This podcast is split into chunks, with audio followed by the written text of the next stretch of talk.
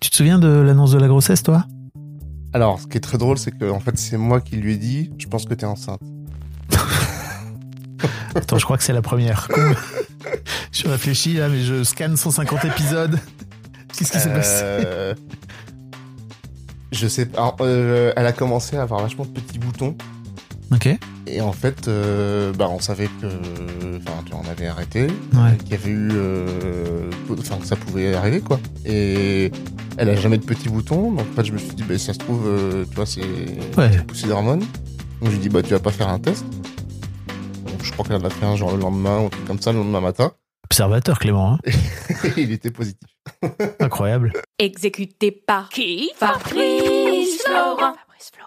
Bonjour, bonsoir, bon après-midi à toutes et à tous et bienvenue dans ce nouvel épisode d'Histoire de Daron, le podcast où chaque lundi, à partir de 6 heures du matin, je donne la parole à un père pour lui faire causer de son expérience de la paternité. Je suis Fabrice Florent, je produis des super podcasts d'interviews et de discussions, en tout cas moi je les trouve super, et je crée des contenus. Je fais parler des pères de paternité, des mères de maternité, des gens de leur rapport au succès, je prends des mecs entre quatre yeux pour leur parler de masculinité, je fais causer des gens de leur rapport à l'argent et de plein d'autres thèmes que je vous invite à découvrir en allant sur mon site fabflorent.com.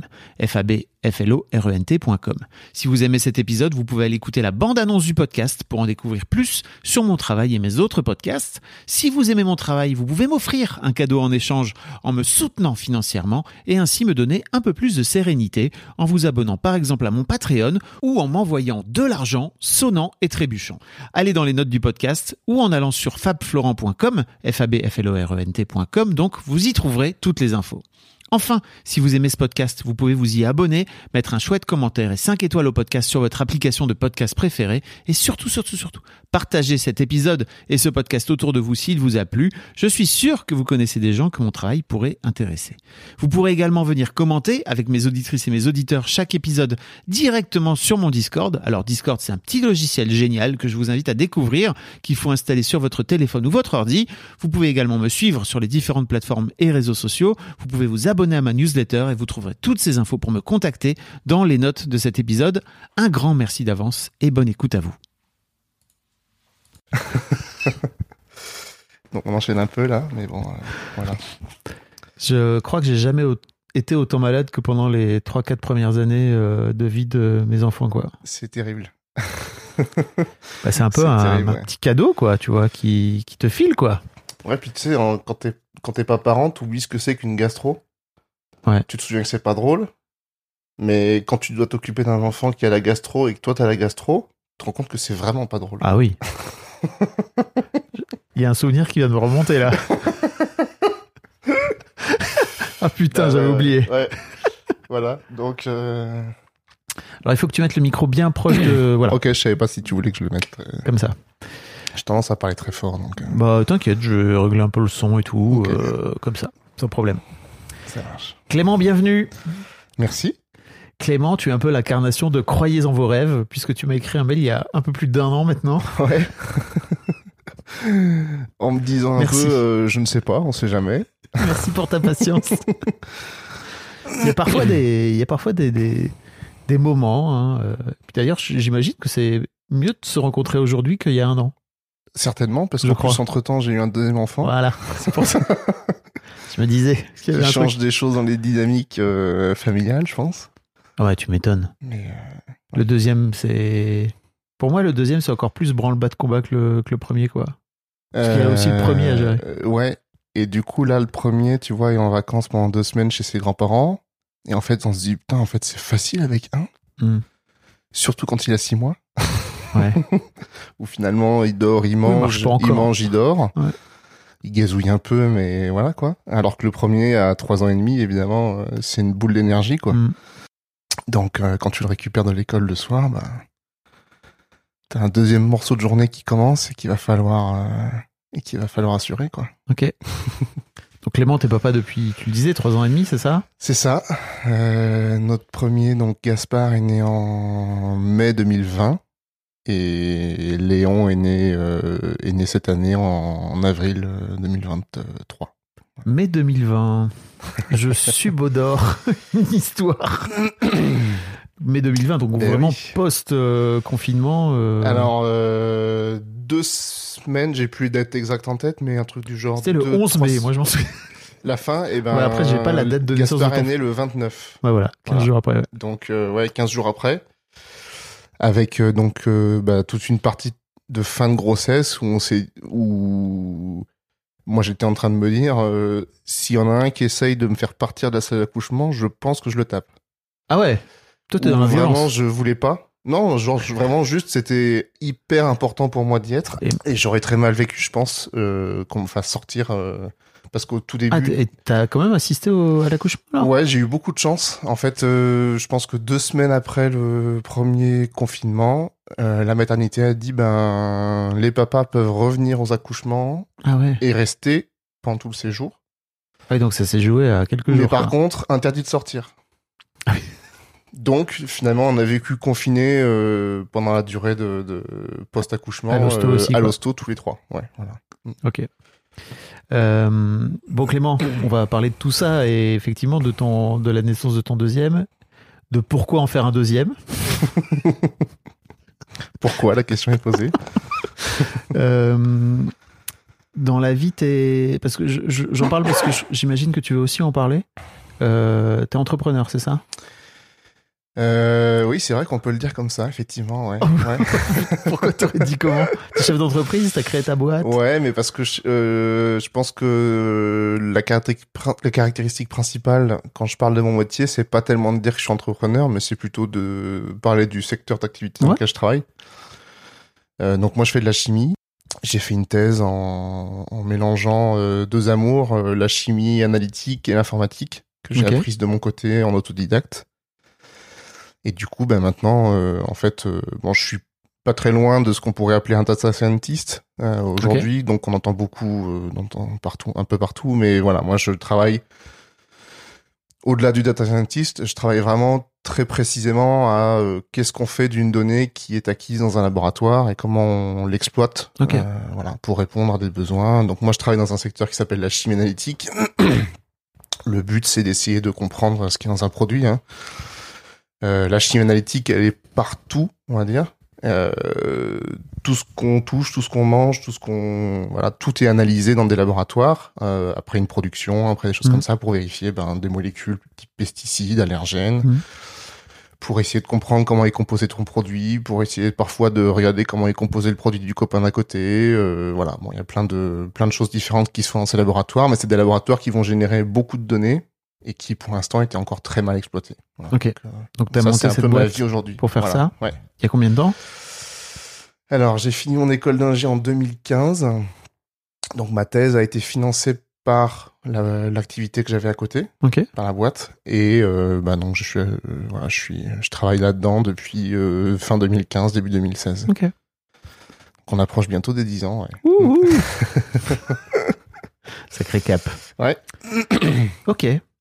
Ton désir de paternité, Clément, d'où vient-il? Je pense que bah, tu as déjà eu plein de fois cette réponse, mais je pense que c'était toujours là. Euh, moi, je viens d'une famille de cinq enfants. Euh, été un peu animateur colo. euh, voilà, Le Bafa, que- le Bafa, C'est ça. Team Bafa.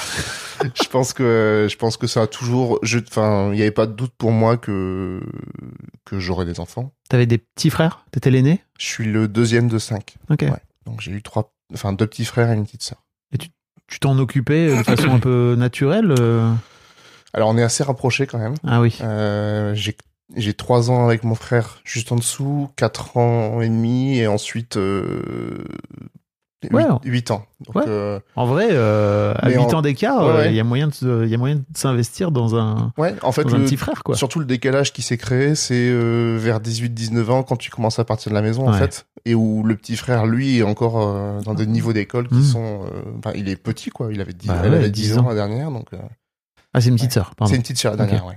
Pardon si tu nous écoutes. ok. Donc ouais globalement j'étais, enfin ça n'a jamais été mis en doute que moi j'avais envie d'avoir des enfants aussi. Mhm. Euh, j'ai toujours aimé bah, m'occuper d'enfants déjà, et puis euh, puis j'ai toujours aimé euh, transmettre, j'ai toujours aimé voilà ce côté. on essaye de- d'apprendre des choses, on essaye de, de partager des choses qui nous sont importantes. Voilà. Je pense que c'est un peu tout ça de mêlé, quoi. Ok, ok.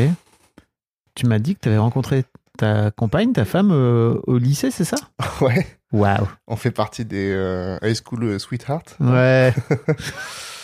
Euh, ouais, on s'est mis ensemble en terminale, donc j'étais, bah, j'étais même pas majeur, j'avais 17 ans. Hmm. Voilà. 17 ans et du coup, ben, donc c'était 2008, euh, donc ça fait 15 ans.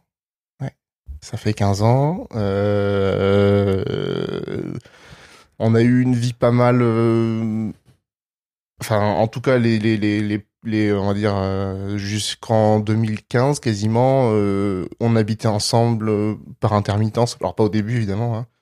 On a emménagé ensemble en- la première fois en 2012. Ok. Mais moi, j'étais enfin, on était tous les deux pendant des études à ce moment-là. Hmm. Et donc, moi, j'étais en apprentissage en école d'ingé chimie. Sauf que mon école était à Compiègne Ok. et mon entreprise à Neuilly. Et donc, on a habité à Paris ensemble. Mm. Donc, moi, j'étais, euh, j'étais pas là pendant un mois, puis je revenais. Ensuite, j'ai fait ma thèse. Donc, mon labo était à Clermont. Ok. Et on habitait toujours à Paris. Et vous avez réussi à tenir malgré la distance. hein. C'est des, des vrais challenges pour les, pour les couples qui sont ensemble depuis un petit moment, là, comme Ouais, ça. Des- complètement, Des moments ouais. de distance. Ouais, ouais. euh, donc, euh, on a vécu, ouais, globalement de 2012 à 2019, parce que j'ai soutenu ma thèse en 2019. On a vécu pas mal en par intermittence, quoi. Ok. Des phases là, des phases pas là, euh, plus ou moins en fonction des périodes, mais euh, ouais. Ok. Donc là, on peut dire que depuis genre 4 ans, en fait, vous expérimentez vraiment le couple tel qu'il. Enfin, la vraie vie de couple, entre guillemets, la vraie vie de couple. Ouais, de tous les jours. L'un sur l'autre. Ouais, c'est ça, ouais. ouais, ouais, ouais, complètement. Avec le confinement en plus. complètement avec le confinement, avec l'achat d'un appartement en 2018, donc à Paris, euh, pendant la thèse, Mhm. à la fin de la thèse. Euh, et puis après, on est parti donc à Bordeaux euh, en 2000, euh, bah, 2021. Ok.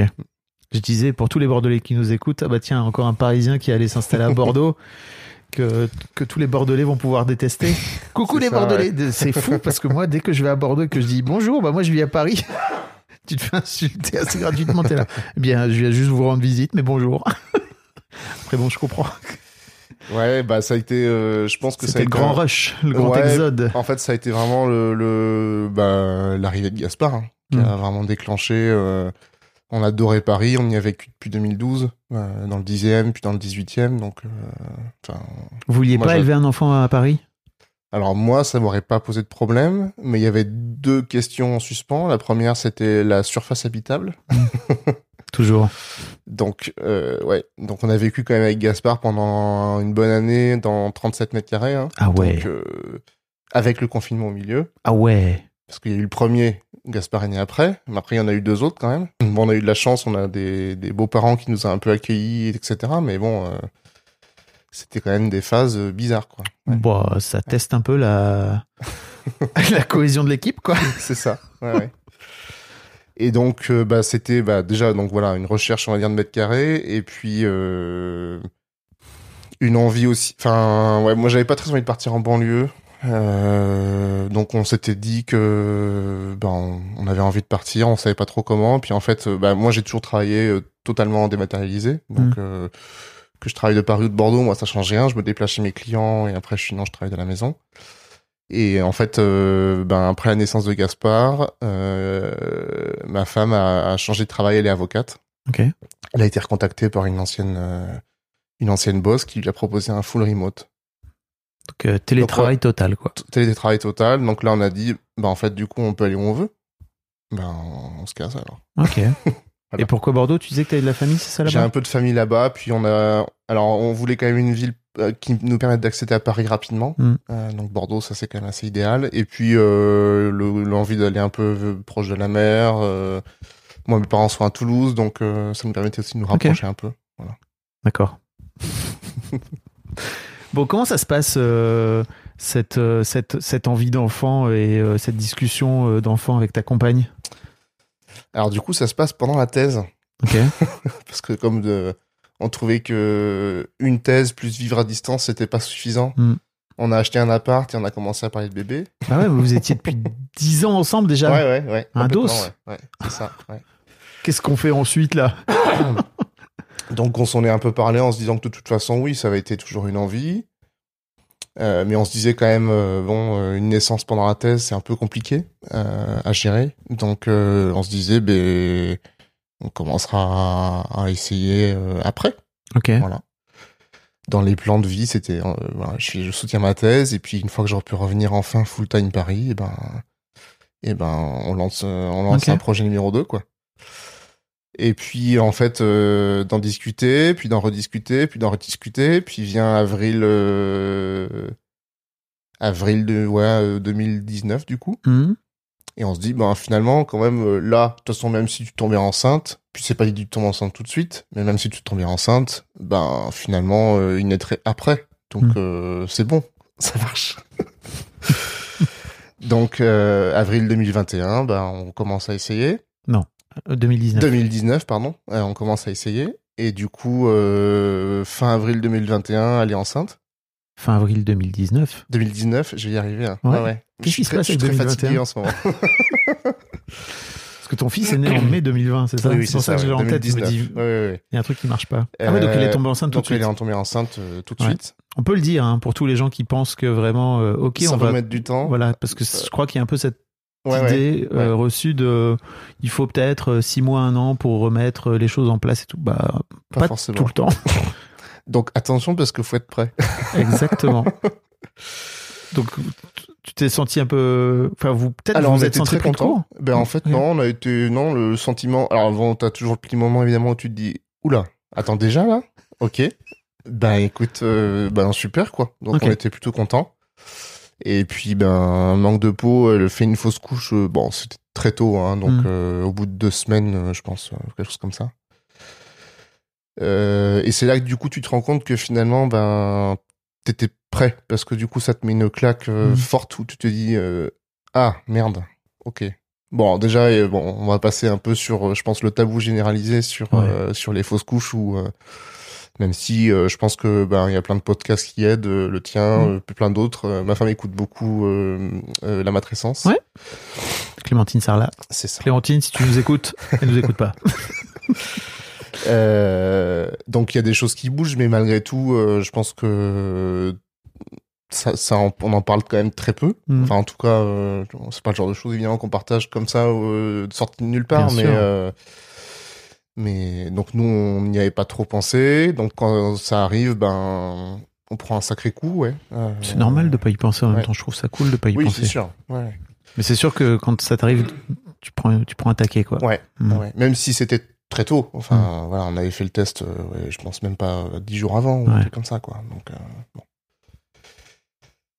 Bon, euh, donc ça, ça se passe, et puis ben, on se dit, bah, tant pis, on va, de toute façon, on va pas reprendre de la protection, des protections, on verra bien Ouais. ce qui se passe, et en fait, euh, ben, elle est retombée enceinte, donc fin mai, fin- naissance fin mai 2020, donc euh, au courant juillet, quoi, un truc Ouais. comme ça. Au cours de l'été. Euh, très vite, elle est retombée enceinte à nouveau.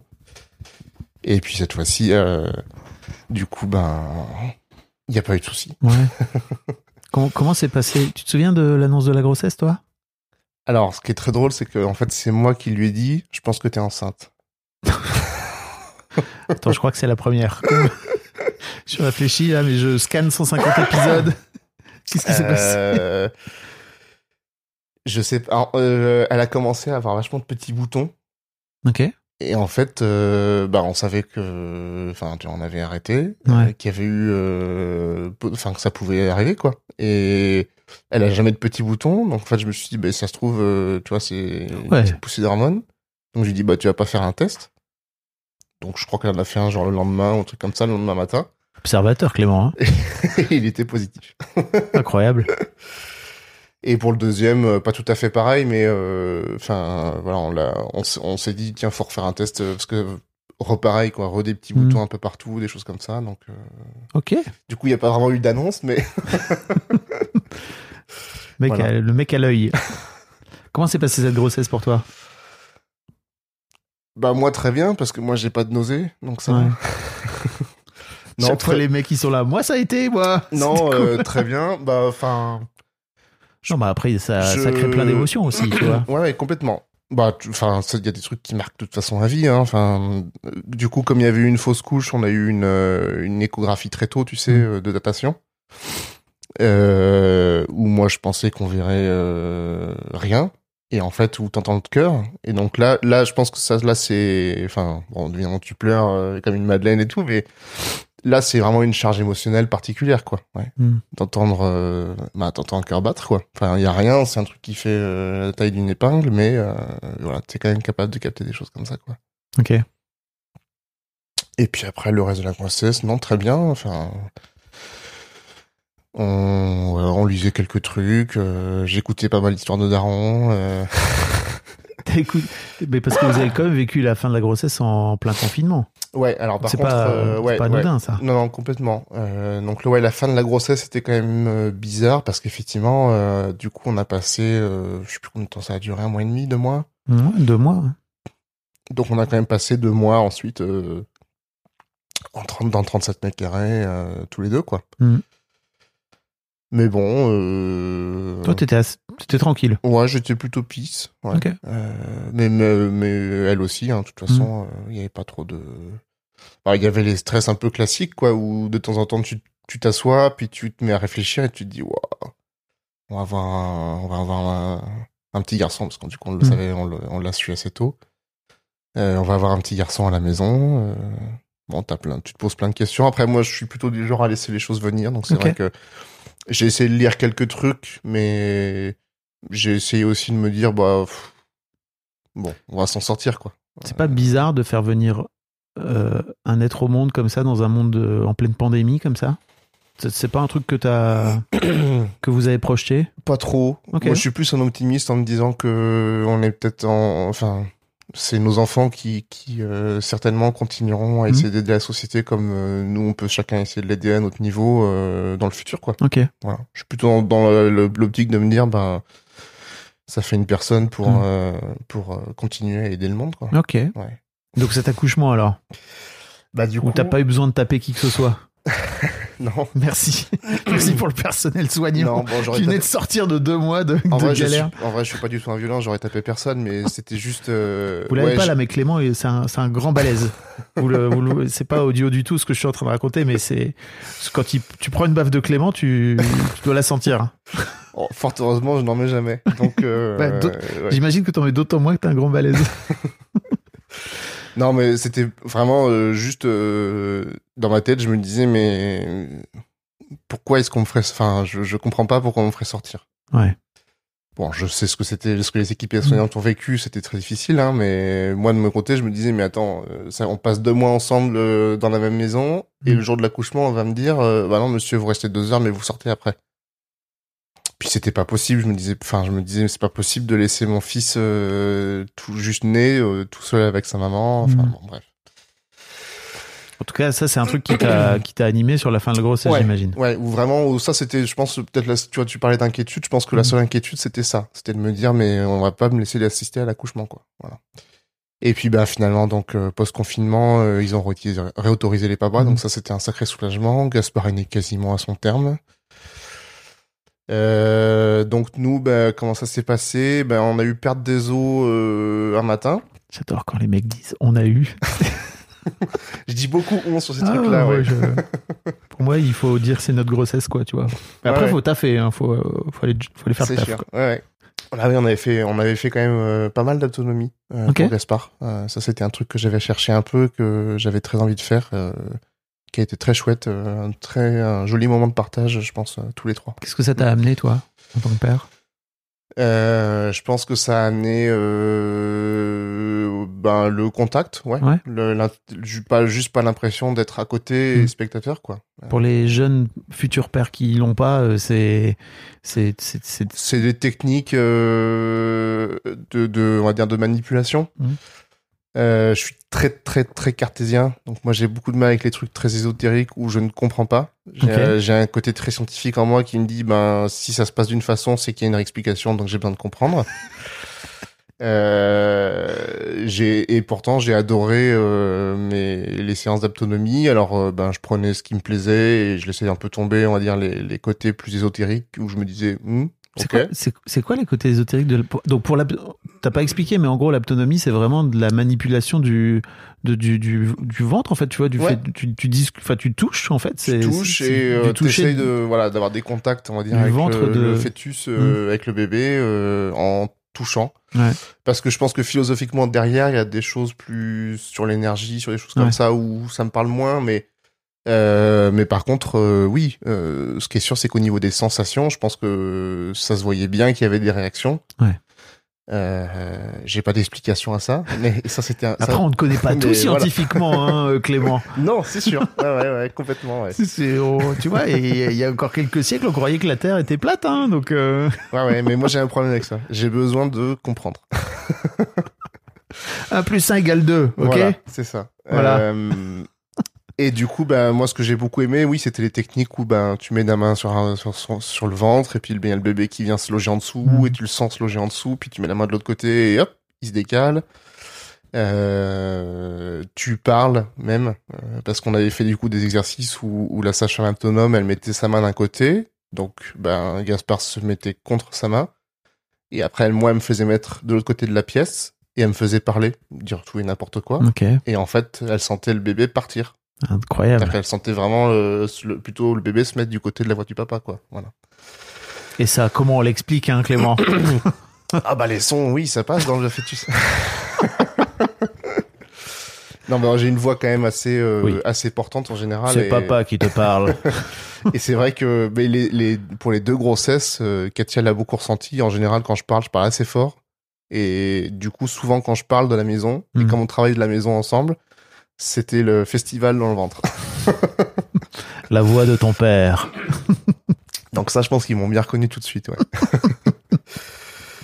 Euh, et donc, donc sur la journée d'accouchement, du coup, ben perte des os le matin. Donc on va la, on va forcément, on va à la, Mm.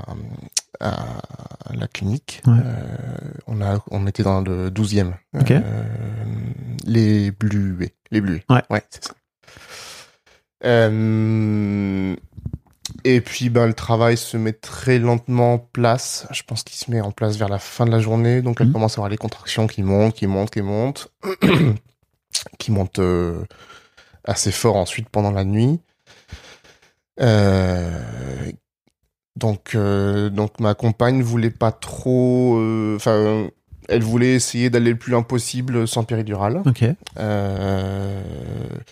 La péridurale a été tentée d'être posée vers la fin, mais en fait, euh, c'était un peu tard. Alors, du coup, on a passé une nuit ben, complète finalement euh, en mode accouchement, quoi. Donc, c'est une nuit un peu bizarre parce que bah, elle, elle était complètement crevée. Elle a essayé un peu d'aller dans la baignoire, des choses comme ça.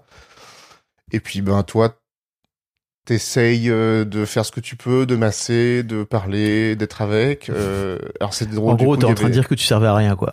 Bah oui, tu sers un peu à rien. Voilà. ouais. Bah, si ce n'est à soulager le plus possible, en tout cas, sur euh, Ouais. des mouvements, des choses comme ça. T'es Mais présent, mais Voilà. c'est un peu le moment où, en tant que daron, je trouve, euh, t'es là, Ouais, c'est ça. là, ouais, je suis pas là. Du coup, même, il y avait des, des moments assez drôles parce que du coup, elle a été pas mal dans la baignoire euh, pour essayer de supporter les contractions euh, sans péridurale. Et en fait, elle s'endormait entre les contractions. Donc, elle était dans la baignoire et ça faisait genre. Et moi, j'étais derrière sur le siège, bien, bien, bien. C'était le moment de piquer un petit roupillon aussi. Ouais, bah, j'ai pas trop réussi à dormir, moi, mais. voilà. Euh, Et puis, du coup, ben, la fin du travail arrive, euh, la poussée commence, ça a été assez long. Gaspard a eu pas mal de mal à sortir. Euh, tu parlais de ma carrure tout à l'heure, mais Gaspard est né à 4 kg 160, Oh, c'est-à-dire mon poids exact à la naissance. un bien beau bébé, Donc, donc. un beau bébé. Euh, donc, tu vois ma carrure, ma femme fait 1m55. Ah oui, ok. Donc ça a été un peu dur à sortir pour Gaspard. Euh, donc euh, ouais, il y a eu, euh, Ah ouais. je pense qu'il y a eu quasiment 40 minutes de poussée. Euh, il y a eu Mais tu fais les- deux fois ta femme, en fait, en termes de volume, clairement. Un peu, ouais, ouais, ouais. en termes de mètres carrés, je pense que c'est ça, ouais. Euh, et du coup, ben, alors il y a eu les, euh, non pas les forceps, euh, la ventouse Ouais. euh, pour pour aider pour aider Gaspard à sortir, une petite épisio, etc. Ouais. Et du coup, assez rapidement, Dis- ne dis jamais une petite épisio. non, D'accord. c'est vrai. J'ai une daronne que- là dans mon canapé à ta place qui venait d'avoir un épisode il y a deux mois et qui disait Tu vois là, je suis en train de te parler, j'ai mal à la chatte. et moi j'étais là, oui, je comprends tellement. Je mettrai un petit Euh, lien, c'est Émilie dans, ouais. dans l'histoire de un des tout premiers posts. j'étais là, oh non Euh, Il n'y a pas de petit épisio pour moi. C'est juste, on, on est en train de te couper la chatte. Pourquoi faire Bah, Tu vois, c'est. Surtout que, surtout qu'elle avait eu une pause péridurale, mais qui n'a pas du tout fonctionné. Ah, oui, donc elle l'a senti. Tout. Bravo. Et surtout ce qui, va- ce qui suit, parce que du coup, pour euh, Gaspard, il y a eu une, euh, une hémorragie de la délivrance. Ah ouais. Euh, Alors c'était un moment un peu bizarre parce que du coup Gaspard était sorti, puis on attendait ben, la Ouais. sortie du placenta. Et moi j'ai vu un splash quoi. Enfin genre euh, tu peux pas trop te tromper. Et surtout, ce qui peut pas trop te tromper, c'est que c'était une interne qui était là à ce moment-là, qui a regardé l'infirmière et qui a dit euh, appelle tout le monde. Hmm. Donc arrive évidemment 10-15 personnes dans le dans, dans la salle d'accouchement. Pardon. Tu peux y aller. Hein. T'as le droit ici, c'est. C'est cadeau, c'est un moment où tu peux pleurer, euh, même si t'es un grand balèze, euh, c'est cadeau, c'est offert. Regarde, j'ai même une petite poche de mouchoir. J'en ai dans ma poche aussi. Euh, donc tout le monde arrive dans la salle et donc on m'a fait sortir tout de suite avec euh, Mm. avec Gaspard. Je pense qu'il s'est passé, je sais pas une petite demi-heure. Enfin c'était certainement pas très très long, hein, mais ouais il a dû se passer une petite demi-heure. Ouais. Où t'es dans une salle euh, tout seul avec ton fils, donc en peau à, en peau à peau quand même. mais où bah toi euh, tu te dis mais Oui. Prends le temps. Hein. T'es pas obligé de continuer. On voit vraiment le gars. ça re- revienne encore comme ça. Ah bah. Puis à mon avis, t'es. T'en as encore pour un bail. C'était il y a pas longtemps en vrai. Hein. Non, non, c'est sûr, ouais. Enfin, il y a, il y a vraiment des moments où tu te dis, en fait, euh, si ma femme meurt, qu'est-ce que je fais, quoi? Hmm. Donc, euh, pff, tu- fais des trucs débiles, mais tu vois, tu te dis, moi, euh, où est-ce que je vais après? Qu'est-ce que je... Enfin, je vais pas rester tout seul à Paris dans cet appartement. Ah, t'étais Ah, déjà. j'étais dans le truc... Pendant la demi-heure là? Ouais, ouais. Ah ouais, tu- tu l'as vu Peut-être mourir que du coup, je vais partir chez mes parents euh, pour euh, au moins avoir de l'aide au début. Enfin, vraiment des Ah, trucs... Je sais pas, bon... Ah, tu l'as vu Tu, l'as vu mourir Vraiment, mon, cer- mon cerveau est parti en live euh, tout de suite, quoi. Ah ouais Tu disais que t'étais un grand optimiste. Là, pour le coup, euh, en mode survie, le gars, il est là. Très bien. Bah, T'as mis Bah, en place coup, le mode survie, euh. Oui, il faut réagir, quoi. Mais t'avais pas d'infos. Euh, et puis du coup une demi-heure plus tard, quelqu'un vient me voir en me disant euh, bon bah du coup euh, votre femme a, a fait une hémorragie. Alors j'ai pas du tout pleuré pendant cette demi-heure Ah ouais, et genre j'ai juste j'ai fondu en larmes à ce moment-là où Mm. elle m'a dit votre femme a fait une hémorragie et je pense que elle, elle m'a vu me décomposer d'un coup et donc elle m'a rassuré tout de suite en me disant Mm. mais tout va bien machin mais euh, ouais voilà donc euh, Ok. ce petit moment pas très drôle à Très drôle. à vivre. surtout, bah, surtout pour elle. Alors, en fait, elle, du coup, elle s'est pas trop rendu compte parce que je pense que elle partait doucement un peu dans les vapes et des Ouais. choses comme ça. hein. Elle a quand même, donc, elle a perdu un litre 3 ou un litre 4 Ouais. comme ça d'un coup. Ce qui a pas été très drôle du coup pour elle, c'est qu'en fait, elle a eu euh, bon les trucs. euh, euh, des révisions utérines euh, avec on est resté 6 heures du coup 8 heures dans la salle d'accouchement ensuite Mm. Avec quelqu'un qui venait appuyer sur son ventre euh, toutes les demi-heures pour vérifier qu'il n'y avait pas des saignements qui recommençaient. Ouais. euh, du coup, elle a été extrêmement fatiguée pendant un bon moment. T'étais soulagé de l'avoir Oui. vivant, j'imagine, à un moment donné. Oui, oui, oui, oui. Euh, ouais, ouais. Après, émotionnellement, du coup, dès que je, dès que j'appelais quelqu'un pour annoncer la naissance et que je parlais de ça, je Ouais. refondais en larmes. On est, tu vois, c'est intéressant en fait parce que tranquille, hein. Ouais. c'est trop intéressant parce que je trouve que t'as beau te préparer, faire de l'autonomie, etc. Ça, franchement, vivre ça, on n'est pas prêt, quoi. Tu vois, émotionnellement. Non, complètement. Hmm. Complètement. En fait, on, on se prépare euh, pendant la grossesse à se dire qu'est-ce qui se passe s'il y a un truc qui arrive au bébé? Ouais. Parce que c'est les trucs un peu classiques Mm. que t'entends. S'il y a une césarienne, si le bébé est en détresse, si... Mm. Qu'est-ce qui se passe? Qu'est-ce qu'on va... qu'est-ce qu'on va faire? Euh, Donc on avait déjà dit de toute façon qu'on voulait que toujours quelqu'un avec lui. Donc euh, s'il y avait une césarienne d'urgence, que je reste avec lui le plus possible, etc. Mais on se prépare pas du tout à se dire... Prends le temps, hein. Pas obligé de continuer à parler. Je t'ai mis. euh, oui, mais pas- Tu veux un verre d'eau? Tiens, en plus, t'as de l'eau. On se prépare Tranquille, pas du tout à se dire, euh, en fait, euh, ça peut arriver à, à la maman, quoi. Ouais. Il peut se passer quelque chose de grave aussi pour elle, quoi. T'as eu peur.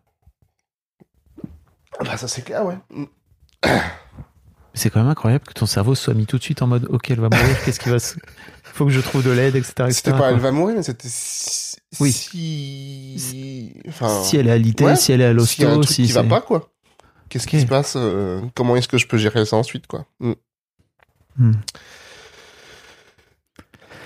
Donc, euh, donc du coup, ben, les suites d'accouchement ont été un peu particulières pour Gaspard. Hmm. Déjà parce qu'on est resté, on est resté du coup assez longtemps à l'hôpital. On est resté cinq, ju- cinq jours, ouais. Cinq jours, et puis, ben, on était dans un hôpital post-confinement aussi, je pense. Ce qui a pas aidé. Gaspard est né un vendredi matin, donc on, est, on a passé tout le week-end, plus lundi, mardi.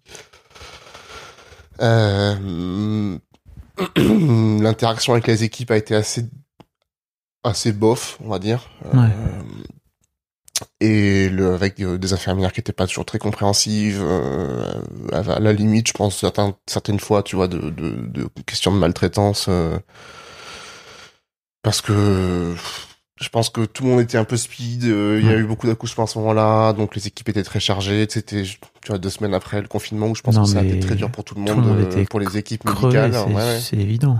Mais euh, avec euh, des, des, des fois ou des choses où tu te dis quand même c'est enfin en, rétrospectivement en plus tu te Mm. dis c'était quand même vraiment limite quoi Euh, une infirmière qui euh, on- donc Katia a eu du coup euh, euh, deux deux perfs de fer pour essayer de compenser Euh, alors c'était limite transfusion donc ils ont Mm. fait plutôt des perfs de fer donc elle a été perfusée en fait pendant tous les cinq jours d'hôpital donc, euh, allaiter un bébé avec une perfusion quand t'as perdu un litre 5 de sang deux jours avant, c'est compliqué.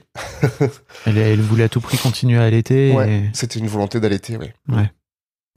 Et en fait, euh, on a eu, par exemple, à un moment donné, une, une auxiliaire qui est venue au bout de trois jours lui dire Mais madame, vous savez toujours pas le mettre au sein? Hmm.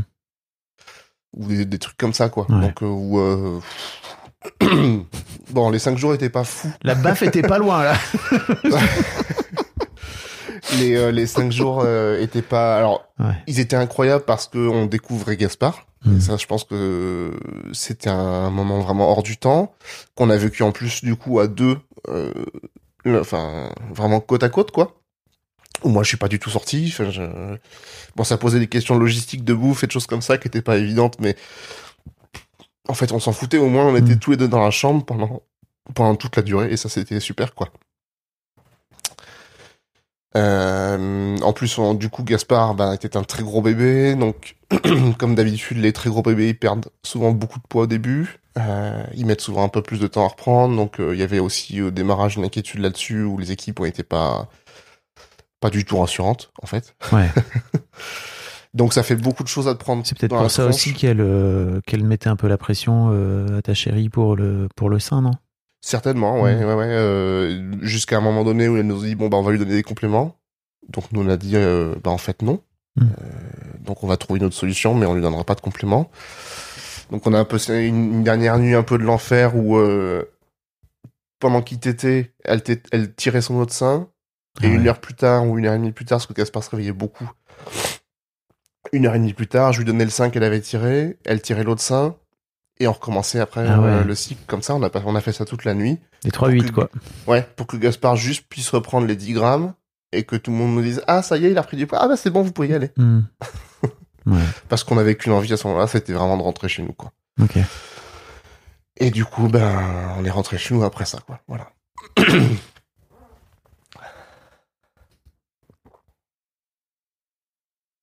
C'est encore très vif chez toi, là, l'émotion de, de ce moment. euh, Ouais, ouais.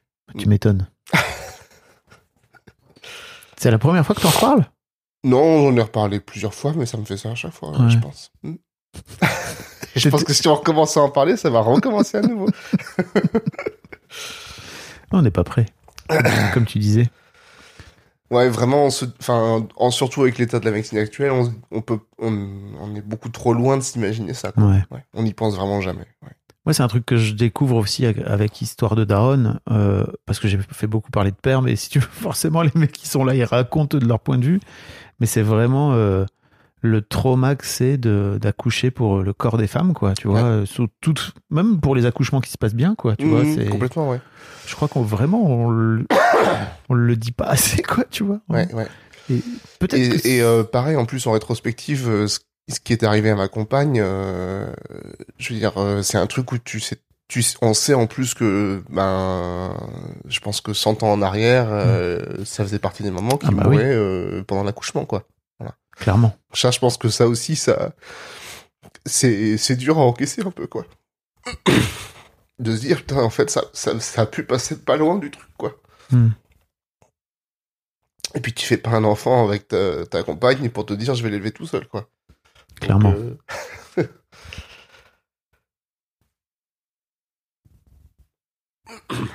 T'as écouté l'épisode avec Amaury? Euh, je pense que. Amaury qui a, qui a, dont la femme a fait une rupture d'anévrisme euh, à la piscine euh, à 7 mois. Donc ils ont sauvé la petite et lui, en même temps qu'il était en train d'accueillir sa fille, il devait décider si il débranchait sa femme ou pas quoi. Un épisode euh, plein de sagesse avec Amaury. Incroyable. Bon nous heureusement c'est pas arrivé à ça Hmm. mais euh, ouais. Ok. voilà. Et puis ben après ben on rentre chez nous avec euh, avec ce petit bout enfin petit bout du coup pas petit bout mais avec euh, ce bon gros bébé. Euh, ouais, alors du coup, on- on- nous là-dessus, par contre, on avait quand même eu du coup la chance finalement d'avoir un bébé euh, très gros qui Mm. fait en fait du coup qui fait du coup très fini. Enfin, je sais pas comment dire, mais justement quand tu lis des choses pendant pendant la grossesse, ben tu vois des bébés euh, qui naissent à un mois et demi, à Ouais. deux mois avant terme, des choses comme ça, et euh, ça peut être un peu impressionnant, quoi. Et nous, en fait, euh, genre à la maternité, bon déjà évidemment, on avait pris une tenue naissance qu'on n'avait jamais utilisée. Et on a sorti le body un mois quand la sage-femme nous l'a demandé. Et elle lui a mis en faisant Hum en tirant. Et là, là on s'est dit ah ouais ok. finalement On il est peut-être pas passé aux si deux ans ça. direct. Il est pas si petit que ça finalement ouais. Ok. Euh, Comment ça se passe ta vie de papa? Maintenant ou à ce moment-là? Bah euh, maintenant, tu vois. Bah écoute, euh, c'est, je pense que c'est beaucoup de bonheur, Ouais. beaucoup de fatigue. Ouais. Euh,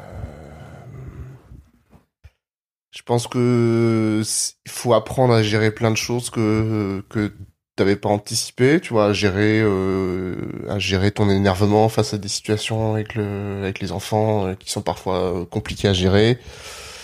Comme quoi, par exemple? Alors nous, on a eu beaucoup de manque de sommeil euh, parce que Gaspard a été plus que très long à faire ses nuits. Euh, il a vraiment commencé à faire des nuits complètes à partir de, on va dire entre deux ans et deux ans et demi, quoi. Oh ouais. Donc, euh, Ah alors, ouais, ouais. euh, ça n'a pas toujours été au même niveau, mais je pense que les six premiers mois avec Gaspard ont été euh, cataclysmiques au niveau du sommeil. Et malgré ça, vous avez... Putain, c'est fou. Tu vois, moi, je me dis vraiment, les parents sont incroyables, quoi, tu vois. Tu, Ah, mais- tu dors pas pendant deux ans. Ils sont incroyables, mais ils sont pas fous parce qu'en fait, on a, on a mis, on va dire, on a commencé à parler du deuxième une fois que Gaspard a commencé à dormir, vrai, enfin, a commencé à esquisser des nuits complètes et des choses comme ça. Donc, euh, au moment où tu commences à rattraper du coup un peu de fatigue. Ouais. Euh, donc ouais, Gaspard a eu beaucoup de mal à dormir, il avait du mal à s'endormir tout seul, il se réveillait plein de fois la nuit. Alors il a été allaité quand même très longtemps aussi, donc souvent les bébés allaités quand même ont plus de mal aussi euh, à pas se réveiller la Mhm. nuit, etc. Et puis ouais, donc ça, le manque de fatigue, je pense que la fatigue, ça, on, avait beau euh, se dire qu'on allait être fatigué, euh, je pense que on n'est jamais prêt pour ce qui nous arrive dans la tronche. Ça, je crois que ça fait aussi partie des trucs, tu vois, qu'on raconte pas assez. C'est, mais de toute façon, je crois qu'on peut même pas le savoir. On peut même juste- pas comprendre en fait. Tu peux te dire, ok, Ouais. Je vais être fatigué. voilà. Mais en fait, quand ça fait euh, quand ça fait 15 jours que tu te réveilles toutes les heures et demie la nuit, euh, que tu marches pendant une heure avec ton bébé dans les bras pour essayer de l'endormir, que quand tu le poses, il se réveille 20 minutes plus tard, c'est-à-dire au moment où toi, t'as recommencé à fermer les yeux, Oh là là. En fait, tu es pas prêt pour ça et, et, et du coup, ben, c'est des moments où en plus où du coup ça amène des tensions dans le couple parce qu'en fait t'es fatigué donc euh, tu réagis pour tout et rien, euh, pour des bêtises. euh. Et vous avez conscience à ce moment-là de, ok, on est crevé, peut-être qu'il faut juste qu'on redescende et qu'on se foute un peu la paix? Pas trop. Ça fait vraiment partie après, je des pense. beaux conseils, tu vois, qu'on peut Ouais. filer aux jeunes parents. C'est Ouais. putain, ayez juste conscience que vous êtes crevé et que Ouais, juste vous, vous de ce fait là vous êtes à fleur de peau, quoi. C'est ça. En fait, il vaut mieux du coup à ce moment-là se dire bah je laisse tomber plutôt que je réagis. Alors même si c'est très compliqué. Hein, Bah mais- oui. Donc c'est plutôt en rétrospective ou passer, euh, on va dire passer le moment vraiment très difficile où il se réveillait énormément la nuit, où il a commencé à se réveiller plutôt que plutôt deux fois ou trois fois la nuit. Mm. Que trois fois. Bon. bah c'est c'est plus gérable en tout cas. Ouais. Ouais. Du coup tu fais des phases de deux heures ou trois heures de sommeil, donc. euh, J'ai une amie, j'ai une amie de Norcos, c'était génial. Elle a dit, en fait, euh, elle est actrice, elle est comédienne, donc elle a, tu vois, ça fait partie des métiers où parfois tu peux bosser beaucoup pendant une période de temps et donc être très fatigué. En fait, elle Ouais. disait, je croyais que, je croyais que, savais, que je savais ce que c'était qu'être fatigué. Ouais. Pas du tout. Non, non pas trop. C'est un autre niveau, les gars. Ouais, en fait, euh, ce qui est très dur surtout, c'est euh, les réveils euh, très réguliers. Hmm. Parce que nous, on a toujours beaucoup bossé avec ma compagne. Enfin, bon, euh, j'ai toujours beaucoup travaillé, j'ai toujours euh, été très investi, j'ai toujours eu besoin d'assez peu de sommeil globalement. Mais, tu fais des dormir- nuits complètes. Mais je fais, euh, voilà, je faisais dormir 6 heures ou Hmm. 7 heures d'un coup. Et en fait, quand tu dors euh, 4 heures dans la nuit, mais qu'en plus t'es réveillé toutes les 40 minutes, ben, c'est pas tout à fait pareil quand même. Waouh. Donc, euh, donc passer ces six mois très compliqués, après ça s'arrange un peu mieux. Mais bon, globalement, ça a été quand même euh, assez difficile. Et après, je pense que chaque enfant aussi a ses façons de faire euh, Mm. là-dessus. Et en tout cas, Gaspard, ça a été compliqué de, de même de mettre en place, tu vois, un coucher où euh, où on reste pas à côté de lui jusqu'à qu'il s'endorme ou des choses comme ça, quoi. Voilà. Un début de grossesse euh, prenant. Voilà, un début de parentalité. De parentalité, Prenant. Pardon. Ouais, complètement. Mais bon, euh, c'est après à côté de ça, c'est, enfin, moi je me rappelle surtout des de, de plein de, tu vois, de, je me rappelle surtout des, des premières fois, tu vois, Enfin, genre, euh, tu vois, les premières fois où il se met à genoux, les premières fois où il commence à se mettre debout, il goûte ses premières purées. euh. Bon, je pense qu'on a de la chance en plus aujourd'hui d'avoir des technologies qui nous permettent de, de Mhm. se rappeler de ces souvenirs-là, de les garder, de les envoyer aussi aux familles. Euh, parce que ce qu'il faut quand même aussi rappeler, c'est qu'à ce moment-là, ben, on est quand même encore en plein Covid. hein. Ah oui. Donc, euh, ben, en fait, très peu de monde peuvent venir. Donc, on fait venir les gens au compte-goutte. euh, Bon, pas au début, de toute façon. Parce qu'en plus, après l'accouchement un peu compliqué, je pense que tout le monde avait besoin de repos. Ouais.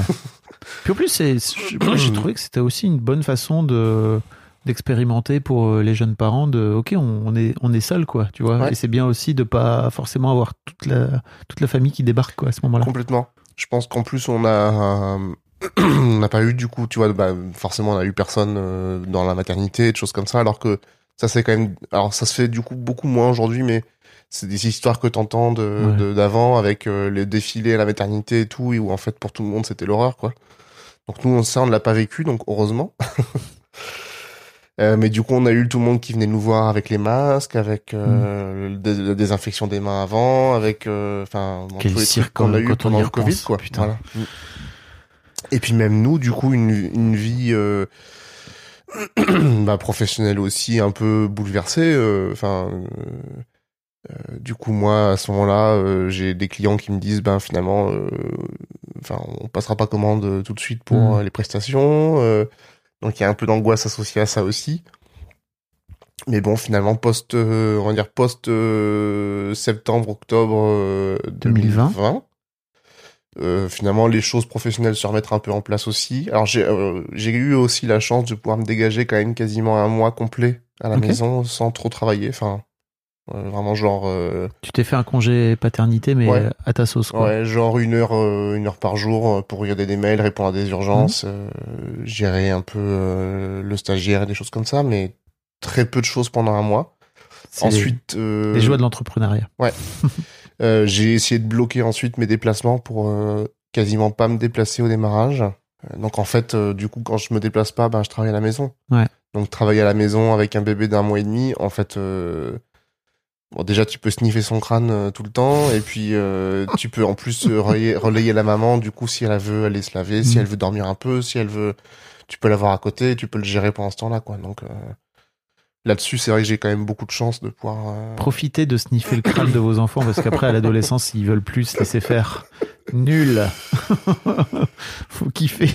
Je crois que j'ai un, un copain qui m'avait dit que il y a des chercheurs qui avaient fait des études sur ces molécules euh, qui sont dégagées par les nourrissons. J'allais te Euh, demander justement, en tant que chimiste. Que ça- Alors, je- j'ai pas trop regardé, mais c'est un copain qui m'avait dit ça, que du coup, il y a des chercheurs qui envisageaient d'utiliser ça comme euh, antidépresseur. Hmm. Parce qu'en fait, c'est des molécules. Alors, je crois que le- la source, on va dire, animale de ces trucs-là, c'était plutôt en genre, euh, je vais t'envoyer une petite molécule chimique qui va créer un bon sentiment de d'amour et de- Mm. et d'envie de garder le bébé pour pas que tu m'abandonnes dans la nature. Incroyable. A priori, ce serait des choses comme ça. Et Bah, ce qui est du coup, euh, ce qui marcherait. que- Bah ouais, complètement. Mm. Ouais.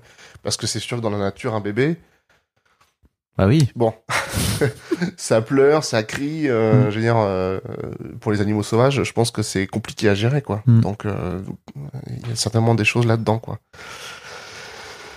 Euh, c'est un peu décousu, je sais plus. Non, mais ce t'inquiète. En fait, je voulais te demander un petit peu, ouais, le, votre, votre envie de faire un petit deuxième, quoi, tu vois, en passant. Ouais. Alors, bah, alors bon, on- je pense qu'on était de toute façon, quand on avait parlé enfant, on était tous les deux pas trop dans l'optique de faire un, un enfant unique. Euh, bon, en plus, moi, je viens d'une famille nombreuse. Alors, même si j'avais pas du tout envie d'avoir cinq enfants, et elle non plus d'ailleurs, euh, mais quand même, euh, moi, j'avais, moi, j'ai, j'ai toujours des très bonnes relations avec mes frères, elle aussi, mes frères et sœurs d'ailleurs, elle aussi, et euh, on avait envie de pouvoir. euh, T'avais pas cette peur là, ça, vu- quoi. vu ton, vu, vu le, le- l'hémorragie qu'elle a faite, elle non plus, de Si. Bah si, complètement. même ouais. joueur joue encore, quoi. Ouais, complètement. Et d'ailleurs, euh, ben du coup, dans la deuxième grossesse, je pense que l'inquiétude, c'était de se dire euh, qu'est-ce qui va se passer le jour de l'accouchement? Hmm. Parce que du coup, nous maintenant, on sait, on sait qu'il peut se passer des trucs Ouais. pas drôles pour bébé, mais il peut aussi se passer des trucs pas drôles pour maman, quoi. Donc, euh, quand on met en, on va dire quand on met en route euh, le deuxième, euh, donc qui s'appelle Léon, euh, ben comme pour la première grossesse, je pense qu'un mois et demi après, euh, c'était c'était bon. Perdez pas de temps. Donc du coup, euh, donc à ce moment-là, euh, alors je crois que cette fois-ci c'est elle qui me dit tiens, je me demande si je suis pas déjà enceinte. Euh, et donc elle l'était déjà effectivement enceinte à ce moment-là. Euh,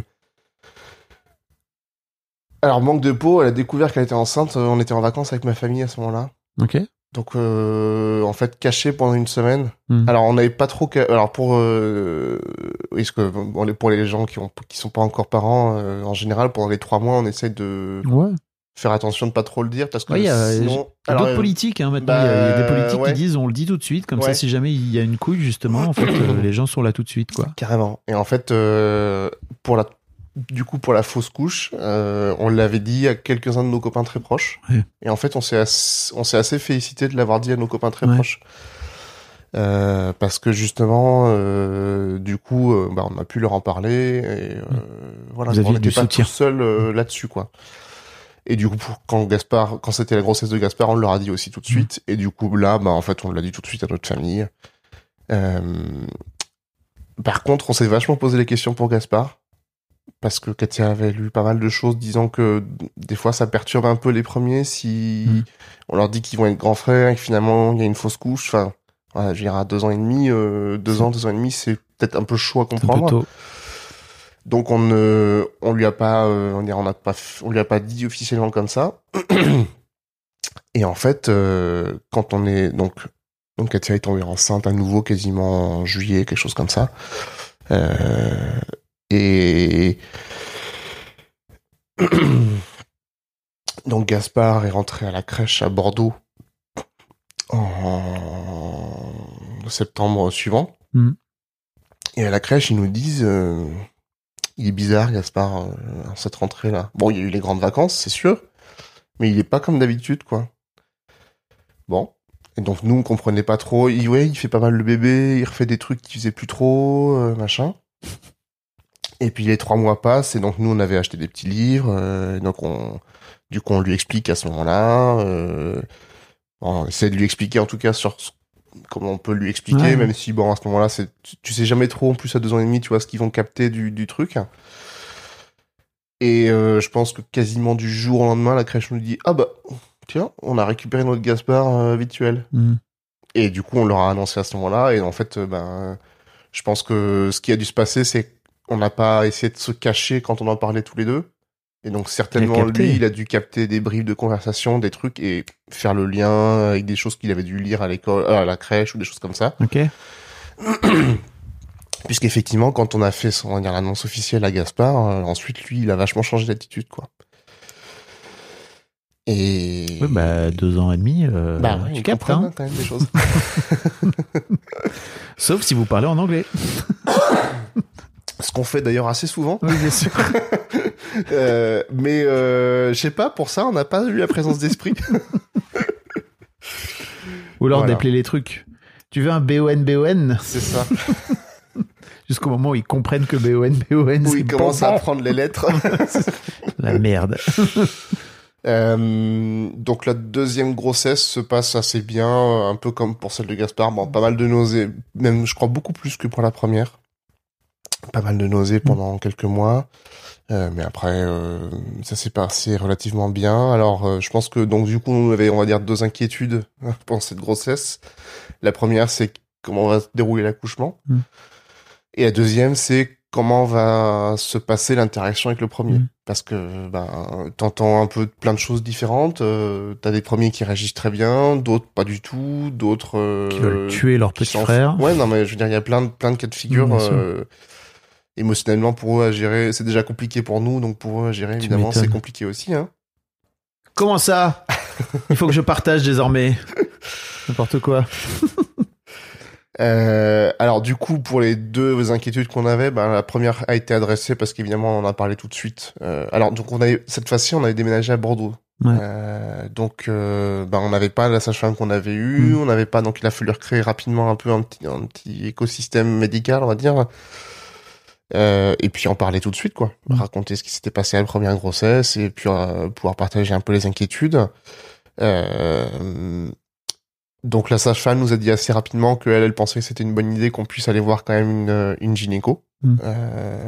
pour avoir un suivi au moins par l'une des deux et éventuellement par les deux. Donc on a fait un peu par les deux du coup. Euh, on a eu une super gynéco qu'on a trouvé, enfin avec laquelle on a eu vraiment une très très bonne interaction. Euh, qui passait du temps à essayer de nous questionner, à essayer de même me questionner aussi. Hein. Enfin, je veux dire, euh, on, faisait les rendez-vous. euh, J'ai toujours essayé d'être assez suivi sur les rendez-vous médicaux parce que déjà, je trouve ça super. Enfin, moi, genre, euh, ben oui, allez-y, montrez-moi les- le bébé à l'intérieur, quoi. Euh, et puis parce que c'est normal de, enfin je trouve, enfin on est dans, dedans tous les deux, donc euh, ça me paraissait évident d'être d'être là à tous les rendez-vous, etc. Et c'est vrai que la gynéco été chouette avec ça, enfin de vraiment m'impliquer dedans aussi, Mhm. de me poser des questions, de pas juste euh, que je sois là en pot de fleurs. Quoi. Ouais. Voilà. Euh, et puis pour la deuxième partie, ben alors, on aime beaucoup lire tous les deux avec ma compagne. Et on a essayé de vachement inculquer ça à nos... Alors, Léon, bon, à six mois, c'est encore un peu conceptuel, mais, mais en tout cas, à Gaspard, on lui a essayé de vachement lui, lui le faire nager là-dedans. Et pour l'instant, on a plutôt bien réussi. Donc, en fait, euh, ce qu'on a essayé d'adopter pour Gaspard, c'est d'essayer de le préparer en lisant plein de choses. Ok. Donc, on a acheté, je, je sais pas, 15 livres différents certainement sur le même sujet. On les a lus avec lui plein de fois, en essayant d'expliquer, d'expliquer, d'expliquer, de raconter, de, se- projeter un peu avec lui, etc. Voilà. Pour essayer de le préparer, de le préparer lui aussi le mieux possible à l'arrivée du deuxième, quoi. Euh, je pense qu'après, à la fin de la grossesse, il y avait une petite inquiétude sur les questions de logistique euh, qu'on avait moins réfléchi euh, au débarrage. Évidemment, pour un peu en premier, tu te poses pas du tout ces questions, mais pour le deuxième, ben, qu'est-ce que je fais du premier? En plus, on avait déménagé. Donc, alors, ma belle famille est en région parisienne, donc à Paris, c'était facile. À Bordeaux, ça l'est beaucoup moins. Mm. Donc, euh, il y avait pas mal d'inquiétudes de qu'est-ce qui se passe si un mois avant, Mm. euh, on a un déclenchement et il faut y aller, quoi.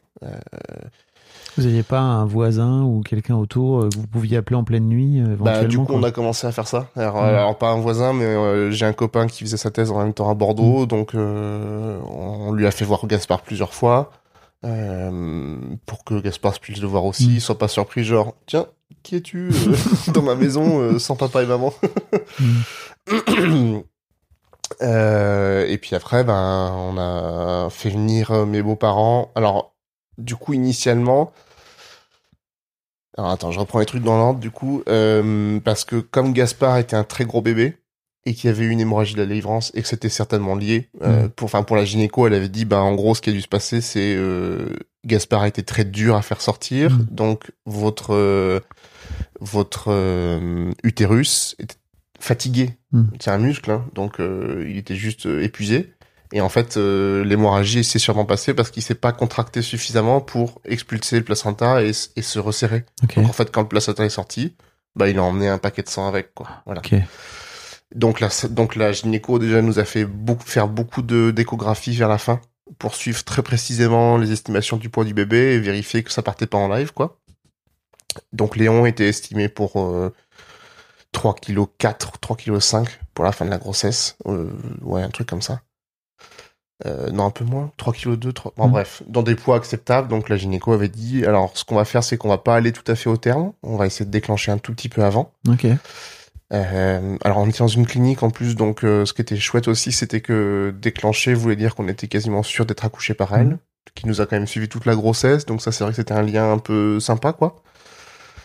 Et puis évidemment, comme euh, les plans, les plans, je pense que tout parent le sait, les plans sur la comète ne marchent jamais. Oui. C'est un euh, des enseignements principaux euh, de, de, la, de la parentalité, hein, d'une manière générale. tu peux prévoir tout ce que tu veux, il y a toujours un truc qui va se mettre dedans. Oui. Lâche l'affaire. Euh, et donc évidemment le déclenchement était prévu pour le jeudi. Alors donc nous ce qu'on avait fait quand même c'est qu'on avait anticipé mes beaux-parents sont à la retraite Euh, et donc du coup on les avait fait venir une bonne semaine avant la date de déclenchement. Euh, enfin d'ailleurs pas une semaine, euh, quelques jours parce que du coup le week-end donc le déclenchement était prévu le jeudi et le week-end juste avant Katia qui avait pas eu du tout eu de contraction s'est mise à avoir des contractions. Bah donc oui. on a dit merde. Donc j'ai appelé mes parents en catastrophe hein, le samedi soir à 21h30 en leur disant euh, est-ce qu'il n'y en a pas un de vous qui peut venir ce week-end? Parce que on se demande si ça va pas euh, voilà quoi. Et Toulouse c'est deux heures et demie mais Paris c'est un peu plus long donc on pouvait pas les faire venir tout de suite. Donc mes- ma, mère est arrivée euh, sur le week-end pour on va dire faire la transition et les parents de Katia ont pris un train ensuite pour nous rejoindre et donc rester au cas où il se passe un truc avant le déclenchement. Donc déclenchement prévu le jeudi et le mardi à 3h du matin, elle perd les os. Donc bon, heureusement du coup à ce moment-là, il y avait les beaux-parents à la maison qui ont pu gérer Gaspard. Ouais. Donc on est parti à la maternité euh, ouais, dans la nuit. Comment s'est passé l'accouchement? Et ben à l'opposé. Ouais. Bon, les deuxièmes vont toujours plus vite, Mhm. mais là ils sont allés vraiment beaucoup plus vite. Euh, donc on est resté, on est arrivé à la maternité. La gynéco est venue nous voir le matin en me disant ben euh, le col est pas du tout prêt, euh, vous avez très peu de contractions quand même, euh, donc ben on va prendre des comprimés Mhm. pour essayer de faire euh, avancer le, le col. Et ensuite on mettra le lendemain, donc le mardi matin, elle nous dit bah je vais vous donner des comprimés pour faire maturer le col. Et le lendemain matin, perfusion d'ocytocine pour lancer les contractions et euh, on est parti quoi. Euh, et donc à 14h, contraction en mode euh, euh, déclancement vraiment fort de contraction. Enfin départ vraiment en fanfare par rapport à Gaspard où ça avait été très très Ouais. très très lent, des contractions dou- pas trop douloureuses, etc. Et donc, attends, au niveau horaire, ouais, c'est ça, vers 14h. Et donc, même plan, même plan que pour le premier, c'est-à-dire qu'elle s'était dit, ben, je vais commencer sans péridurale, mais cette fois-ci, je ferai pas l'erreur de la demander trop tard. Mhm. Parce que la première fois, c'était trop tard, et voilà. Et donc, euh, je pense que vers 16h, elle commence vraiment à avoir très mal, euh, genre vraiment très difficile à supporter, donc elle appelle la sage-femme, qui lui dit bah écoutez euh, vous êtes à 3 ou 4 un truc comme ça donc euh, on va attendre encore un petit Mm. peu au moins une heure Euh, prenez une douche chaude prenez le temps à 17h, de toute façon, je dois vous redonner un comprimé de maturation du col, Mhm. donc euh, on refera le point à ce moment-là. Donc à 16h45, elle me dit là, je peux plus, vraiment plus, ou 17h, par- enfin, genre juste Mhm. avant qu'elle revienne, la sage-femme. Donc on l'appelle, elle regarde, elle dit ah, vous êtes à 8. Bon, eh ben on va aller en salle d'accouchement tout de suite. Donc pas de péri. ben, elle a été posée, mais en fait, elle a servi à rien. Ouais. Parce que du coup, le temps de marcher de la chambre jusqu'à la salle d'accouchement, elle était à 10. Ah oui, ok. Et Léon est sorti en 10 poussées. Ah oui. Donc vraiment, accouchement très différent. Le gars n'a pas le temps. voilà. Donc on est arrivé en salle d'accouchement, je pense à 17h20, 25. Mm. Et il est sorti à 17h35. Ok. Et ça s'est Euh, bien passé après? Et ça s'est super bien passé. Euh... Alors, il était un tout petit peu plus petit. Genre, il faisait 3,9 kg finalement. Ouais, bah. Euh, Heureusement qu'il est pas arrivé à terme celui-là. Voilà. Donc encore un deuxième euh, costaud. Euh, Ok. Donc vraiment, ouais, voilà, ça a été très rapide. Et du coup, les suites d'accouchement ont été, euh, enfin, incroyables en fait, Mm. Par rapport à pour Gaspard où ça a été difficile, ça a été très fatigant et tout. On a eu cette fois-ci le bébé où en fait euh, toutes les, enfin, tu sais, euh, on te dit il faut le, faut qu'il mange toutes les 3h30, 4h. Bah du coup, même le premier, la première soirée en fait, on a été obligé de le réveiller la nuit pour le faire manger quoi. Bon, alors ce qu'on s'était déjà d'ailleurs dit, on ne fera jamais ça. Mais bon, à la maternité, euh, tu vois, faut rentrer un peu dans Ouais, les cadres médicaux, etc. Donc on s'est dit, bah on fait ça au moins à la maternité. Mm. Puis en rentrant à la maison, on a lâché l'affaire. On a dit, bah si t'as envie de dormir, tu dors. hein. Ok. Voilà. Comment ça se passe alors depuis la naissance de de ton deuxième fiston Eh ben, très bien. Euh, je pense que on est très heureux avec les deux enfants. Ouais. On a beaucoup de fatigue, évidemment, encore. Euh, parce que même si euh, Léon dort quand même beaucoup plus, enfin dort plus facilement, euh, là on est rentré, il est rentré à la crèche, donc on se tape tous les virus. euh, Mm. Enfin voilà, donc forcément un bébé malade ne dort pas, et un bébé qui, a- qui fait ses dents non plus. Donc euh, là on est un peu en phase Vous êtes de. un peu dans le dur, là. Ouais. Euh, la nuit dernière, j'ai dû dormir 4 heures, je pense, un truc comme ça. J'ai pris le train en plus ce matin pour venir à, venir à Paris, donc, euh, donc euh, bon, bah, pas mal de fatigue. Par contre, euh, beaucoup de bonheur. Je pense qu'on on est hyper heureux en plus de, de l'accueil de Léon par Gaspard. Ça, Oui. c'est un truc qui était très chouette aussi. Enfin, on Ça a bien pu- marché la propagande alors? Ouais, Mm. très très bien, à tel point que euh, on l'a fait venir avec nous à la maternité. C'était des moments Mm. super, quoi. Tous les quatre euh, dans la chambre. euh, Trop cool.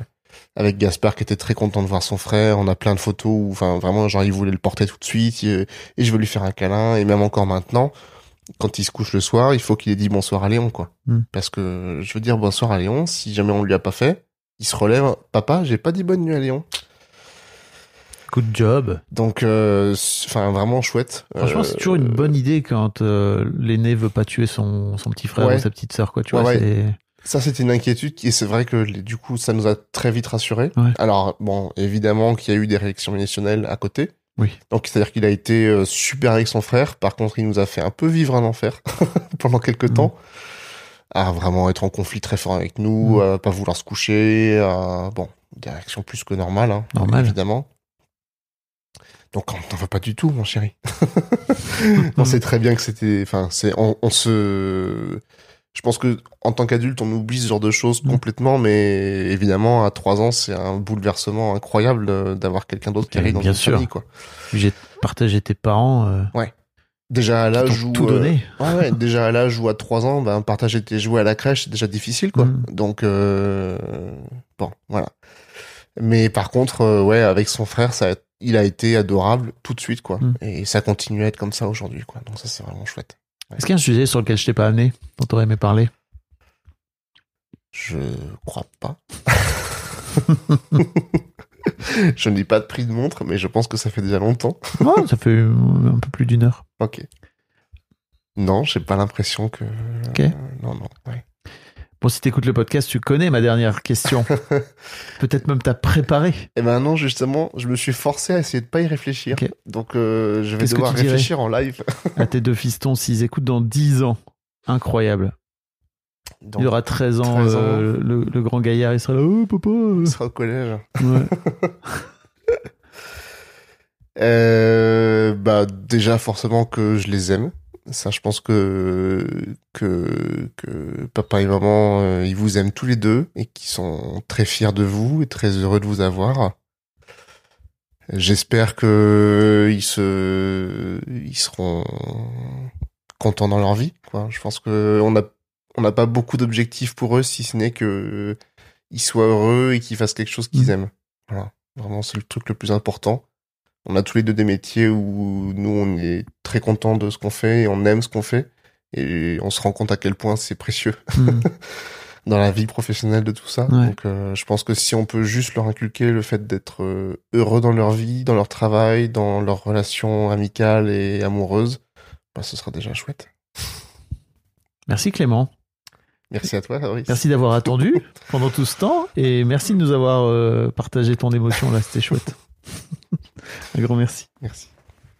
Un grand merci à vous d'avoir écouté jusqu'au bout. Pensez à rejoindre le serveur Discord pour venir commenter avec le reste de ma commu. Je vous trouverai tous les liens dans les notes de cet épisode. Et si mon travail vous plaît, je vous rappelle que vous pouvez m'offrir en échange un peu de sérénité en vous abonnant à mon Patreon ou en m'envoyant de l'argent en vous munissant de votre CB. Vous trouverez tous les liens dans les notes de cet épisode également. Bonne fin de journée et j'espère à très bientôt pour un nouvel épisode de podcast.